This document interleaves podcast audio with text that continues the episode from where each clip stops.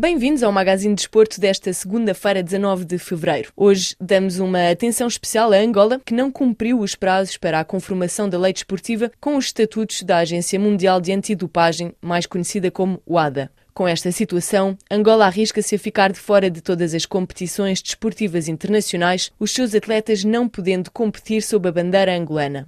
Em causa está a demora por parte do governo angolano da adoção da lei sobre a antidopagem.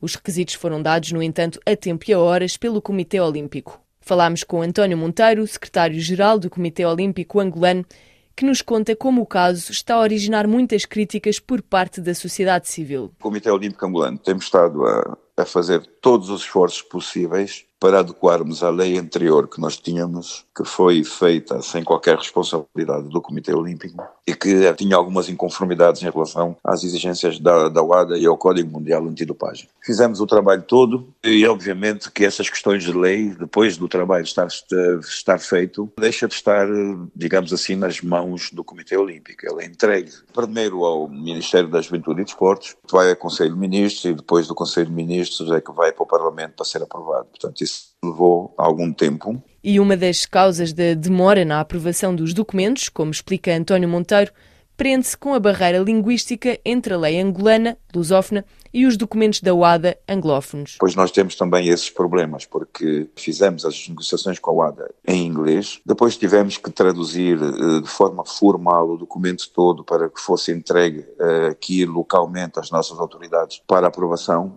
isso levou algum tempo. E nós entregamos este documento ao governo formalmente em finais de setembro. Ora, o Parlamento também tem o seu andamento próprio e atrasaram-se um pouco com isso. São deputados que não, não têm a sensibilidade, digamos assim, para o desporto e que levantam questões que às vezes complicam mais o problema do que ajudam. Porque há definições, há critérios, há coisas que a OADA diz é assim e ponto. E eles queriam mexer, quiseram mexer. Por isso é que houve aqui uma perda de tempo desnecessária. Depois, com as férias de Natal e de fim de ano, a sessão do Conselho de Ministros para resolver este assunto foi agendada apenas no início de fevereiro. A UADA tinha dado a Angola até ao dia 13 de fevereiro para aprovar a lei. O Parlamento fê-lo quatro dias antes, mas a situação complicou-se. Portanto, essa lei foi aprovada no Parlamento no dia eh, 9, na generalidade, e depois vai aquilo vai para a especialidade, para dar forma ao documento.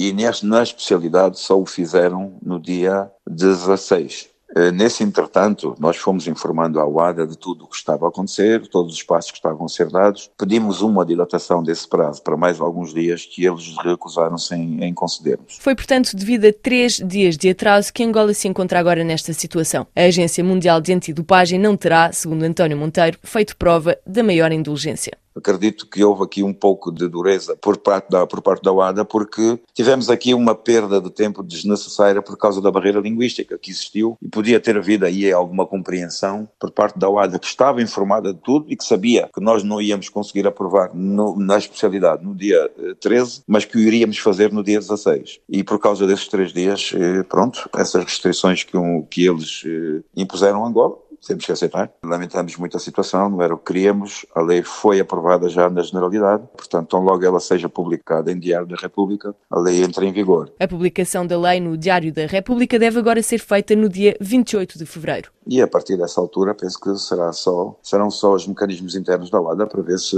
se levantam essas restrições a que Angola está sujeita. Portanto, a competição fica salvaguardada porque podemos participar sobre a bandeira do CIO. Portanto, Angola não, não será afastada. Angola não vai ser afastada dos Jogos Olímpicos. Angola, quando muito, o que poderá acontecer é competirmos sem eh, qualquer referência à nossa bandeira, aos símbolos nacionais. Eh, mas pronto, nós queríamos estar lá enquanto país, com os nossos símbolos, com as nossas cores, etc.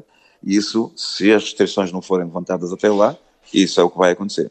Entretanto, as críticas têm vindo da sociedade civil, preocupada com a possibilidade de não poder arfar pela bandeira angolana durante os Jogos Olímpicos, por exemplo. Mas, para o secretário-geral do Comitê Olímpico, as críticas nem sempre foram justas. Umas injustas à ministra, aos próprios parlamentares, eh, quiseram estender culpas ao Comitê Olímpico que não tinha culpa nenhuma no assunto. Portanto, já uh, esta situação foi a gota d'água. Portanto, já havia aí alguns problemas internos em relação à, à participação angolana no, no Campeonato Africano de Futebol, no CAN. Esta situação foi a gota de água e teve as suas consequências políticas. Já levou até a admissão da ministra, Palmira Barbosa. Temos uma outra, um outro ministro que entrou exatamente na sexta-feira. Rui Falcão Pinto de Andrade foi nomeado Ministro da Juventude e do Desporto e tomou posse a 15 de fevereiro. Deixando os conflitos políticos e voltando agora para as provas desportivas, António Monteiro, do Comitê Olímpico Angolano, quis deixar claro para todos os angolanos que os atletas nacionais não vão deixar de competir. Angola não vai falhar os Jogos Olímpicos, quer dizer, o país vai lá estar, os atletas angolanos vão lá estar, sem bandeira, okay. sob a bandeira do CIO, à semelhança do que já aconteceu, por exemplo, em 1980, quando eu estive nos Jogos Olímpicos, devido ao boicote do Ocidente em relação aos Jogos que eram na Rússia, em Moscou, houve muitos comitês olímpicos dos países que, boicote, aderiram ao boicote, que participaram nos Jogos sob a bandeira do CIO, não obstante o país terem, ter